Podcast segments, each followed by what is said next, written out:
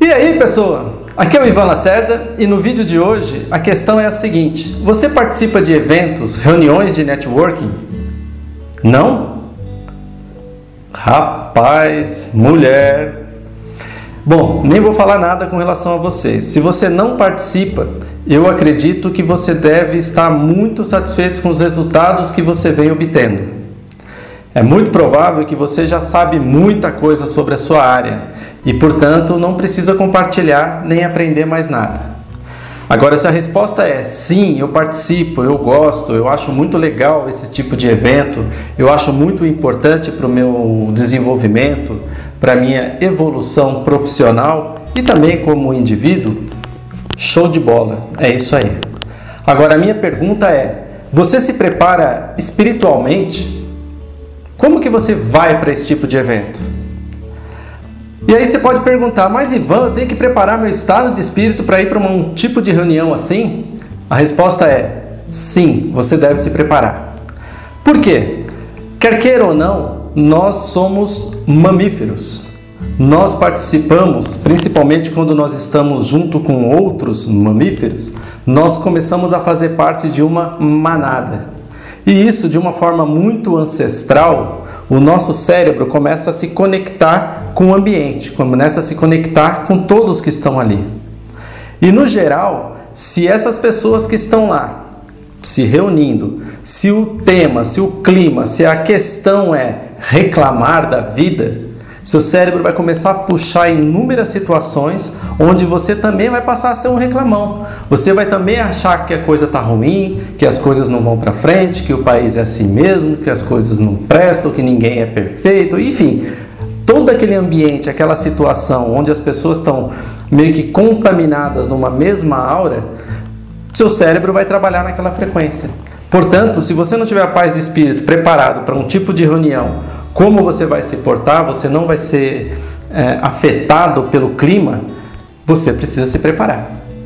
Uma outra questão é se que bacana, se todos estiverem ali imbuídos de bons pensamentos, querendo se desenvolver, querendo agregar, criar coisas novas, uh, ter ideias novas, ser criativo, o seu cérebro vai trabalhar numa frequência perfeita e maravilhosa e vai começar a trazer ideias, possibilidades e você vai sair dessa reunião muito mais satisfeito.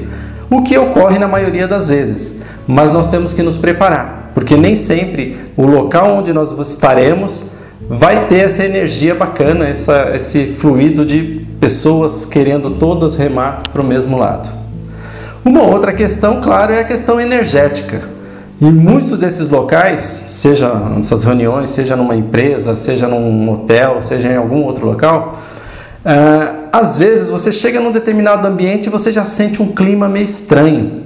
Por quê? O nosso, nosso corpo é muito. Nós somos energia. E essa energia, se é uma energia bacana, ótimo. Mas em muitos casos, ao entrar em determinados ambientes, ou numa reunião, ou participar de uma atividade, uh, você já começa a sentir mal, a respiração já não funciona, a pressão parece que oscila e várias outras situações. Então, vai participar de um evento onde terão muitas pessoas e cada uma delas provavelmente com pensamentos e desejos diferentes, esteja preparado, senão você vai ser influenciado. E a segunda questão importante nesse tipo de reunião é a seguinte: ah, imagina uma reunião onde convidado pessoas de vendas, todos vão lá imbuídos num único pensamento: vender.